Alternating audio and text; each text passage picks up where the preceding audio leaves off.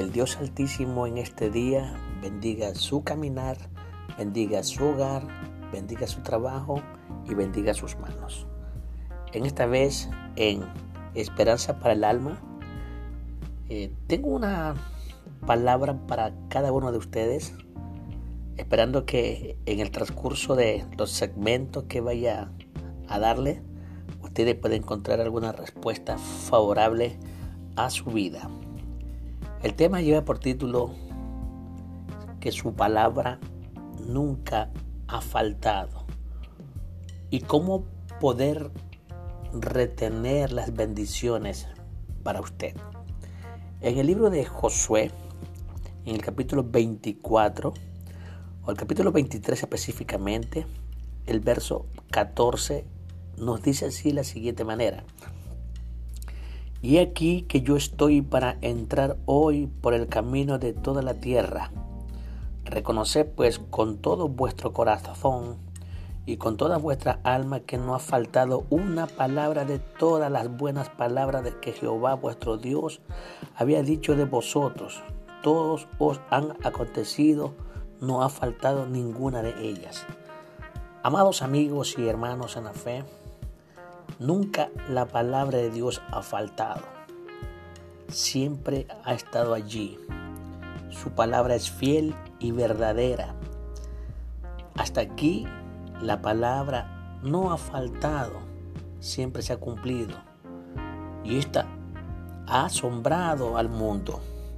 Los científicos han quedado asombrados ante la veracidad de la Sagrada Escritura hace algunos años atrás, en la década de los 80, los grandes científicos descubrieron que lo que decía la Biblia en cuanto al infierno, ellos comprobaron enviando en aquel entonces eh, aparatos sofisticados y descubrieron que más allá de la tierra había un lugar de tormento, en esa época también ellos enviaron sofisticados eh, aparatos y descubrieron que más allá del espacio sideral había una ciudad y ellos fueron a la palabra de Dios y declararon que era la nueva Jerusalén.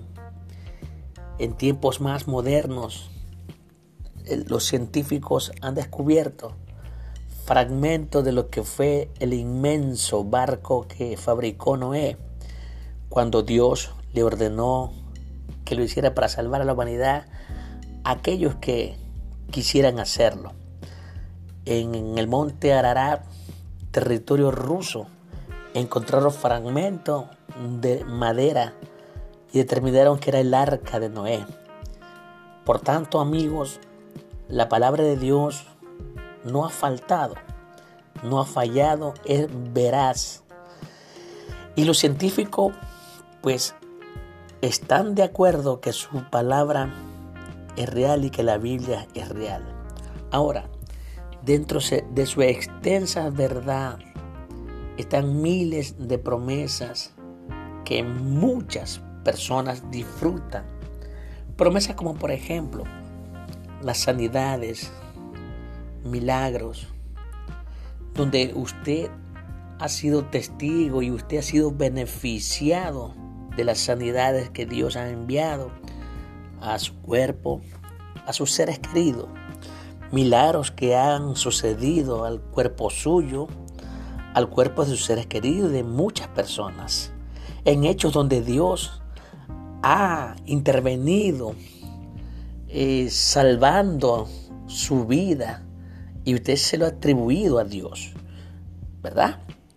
Entonces, estas promesas que nos hablan de sanidad, de milagro, de protección de Dios, se están cumpliendo, se han cumplido. Y hay muchas promesas más que se, se seguirán cumpliendo para usted y para mí. Y son promesas que están allí para que nosotros podamos disfrutarlas. ¿Por qué? Porque son sus palabras fieles porque es fiel el que lo prometió. Su palabra dice, sea el hombre mentiroso y sea Dios verá. Cuando Dios los introdujo a la buena tierra, Dios les ordenó a su pueblo lo siguiente. En el libro de Deuteronomio, en el capítulo 7, Dios nos habla de la siguiente manera. Capítulo 7 de Deuteronomio, verso 1 hasta el verso 5. Cuando Jehová tu Dios te haya introducido en la tierra, en la cual entrarás para tomarla y haya echado de delante de ti a muchas naciones, al Eteo, al Gergeseo, al Amorreo, al Cananeo, al Fereseo, al Ebeo y al Jebuseo, siete naciones mayores y más poderosas que tú. Y Jehová tu Dios las hayas entregado delante de ti y las hayas derrotado, las destruirás del todo. No harás con ella alianza, ni tendrás de ella misericordia, y no emparentarás con ellas. No darás tu hija a su hijo, ni tomarás a su hija para tu hijo, porque desviará a tu hijo de en pos de mí, y servirán a dioses ajenos, y el furor de Jehová se encenderá sobre vosotros, y te destruirá pronto. Mas así habéis de hacer con ellos. Sus altares destruiréis, y quebraréis sus estatuas, y destruiréis sus imágenes de acera, y quemaréis su escultura en el fuego. Cuando leemos muy detenidamente ella, aquellas palabras que Dios ordenó a su pueblo en el pasado, usted se, se preguntará, bueno, eso es para el tiempo o para la época del pueblo hebreo. ¿Qué tiene que ver conmigo en este tiempo? Si es más, ahí Dios está ordenando que exterminemos, que asesinemos. Cuando usted habla de esta forma, cuando usted piensa de esta forma, es lógico saber que estamos pensando en un terrible crimen y Dios no es así. ¿Por qué está eso establecido en su palabra? Permítame explicarle.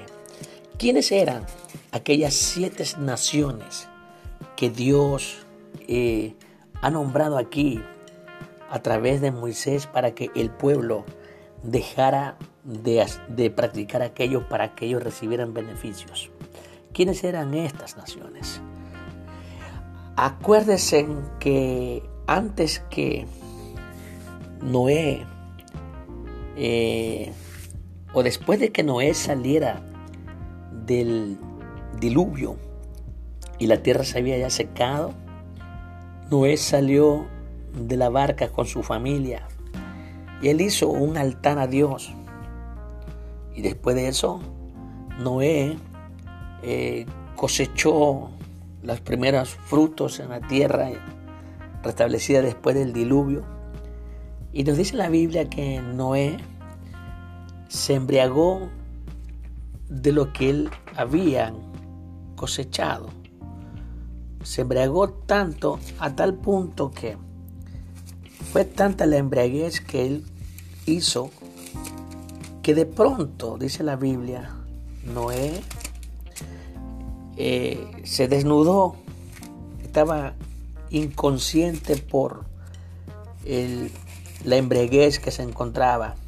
Y dice la Biblia que uno de sus hijos, el menor de ellos, al ver que su papá se embriaga, él entra y se deleita al ver la desnudez de su padre. Esto provoca que él se burle de la desnudez de su padre. Cuando habla la Biblia de desnudez, la Biblia nos está enseñando en el original griego en que fue escrito. La Biblia nos enseña que esa actitud se llamaba eh, acto de inmoralidad sexual. Es decir, entonces que Noé fue, eh, fue tocado o fue acariciado morbosamente por su hijo con síntomas de inmoralidad sexual. En el capítulo 9 de Génesis, en el verso 18 en adelante, dice así la Biblia, y los hijos de Noé que salieron del arca fueron Zen, Can y Jafet. Y Can es el padre de Canaán. Estos tres son los hijos de Noé, y de ellos fue llena toda la tierra. Después comenzó Noé a labrar la tierra y plantó una viña, y bebió del vino y se embriagó y estaba descubierto en medio de su tienda. Y Can, padre de Canaán, vio la desnudez de su padre y lo dijo a sus dos hermanos. El verso 23, el 22 es en el original en que fue escrito, ya me dice que Can se deleitó en la inmoralidad sexual, que es lo que dice desnudez, que vio la desnudez de su padre, o vio o se deleitó en inmoralidad sexual de su padre. Solo usted deje volar su imaginación. ¿Qué hizo Noé? No es que no, Can violó a Noé, él morboció el cuerpo y las partes íntimas de su padre. Y el verso 23 en adelante dice, entonces Zen y Jafet tomaron la ropa y la pusieron sobre sus propios hombros, y andando hacia atrás cubrieron la desnudez de su padre, teniendo vuestros, vueltos sus rostros y así no vieron la desnudez de su padre. Y despertó de su embriaguez y supo lo que había hecho su hijo más joven. ¿eh? Supo lo que le había hecho su hijo más joven. ¿Verdad? No solamente que vio su desnudez, no solamente que es morboso, hubo, un, hubo unas caricias de actos de inmoralidad sexual. Y dijo Noé de la siguiente manera, maldito sea Canaán, siervo de siervo será a sus hermanos. Ah, el verso 25 nos enseña que Noé no podía maldecir a su hijo Can, pero maldijo la generación de Can, los cananeos. Cuando nosotros volvemos acá al capítulo de Deuteronomio 7, los primeros cinco versos, es de la descendencia de Can. ¿Quiénes eran estas descendencias de Can? La Biblia nos enseña, es una extensa enseñanza en cuanto a la Biblia, los cananeos, en este caso aquellas naciones, Etea, el Gergeseo, el Amorreo, el Cananeo, el Fereceo, el Ebeo, el Jebuseo, ellos fueron los padres, unos de la idolatría, fabricaban imágenes para adorar a los dioses. Otro de estas tribus eran fabricantes de armas sofisticadas en aquel entonces para la guerra. Otros eh, eh, practicaban la inmoralidad homosexuales. Y así se extendió sobre la tierra las prácticas perversas y diabólicas de estas naciones. Por eso Dios les ordena a través de Moisés que cuando ellos hayan sido introducidos en la tierra, para tomarla y tomarán posesión para que ellos la habiten y la, y la labren y, puedan comer de sus frutos, tenían que destruir a estas naciones que contaminarían si no fueran destruidas. Iban a contaminar a la nación de Israel. Por eso es que en el verso 2, Dios le dice en el capítulo de Deuteronomio 7, y Jehová tu Dios las haya entregado delante de ti y las haya derrotado, las destruirás del todo. No harás con ellas alianza ni tendrás de ella misericordia. El verso 3 dice, y no emparentarás con ellas, no darás tu hija a su hijo, ni tomarás a su hija para tu hijo. ¿Por qué razón? Porque desviará tu hijo de en pos de mí, y servirán a dioses ajenos, y el furor de Jehová se encenderá sobre vosotros, y te destruirá pronto. Y el verso 5, mas así habéis de hacer con ellos sus altares destruiréis y quebraréis sus estatuas y destruiréis sus imágenes de acera y quemaréis sus esculturas en el fuego. Amados amigos y hermanos, hasta aquí vamos a dejar por un momento en su programa Esperanza para el Alma.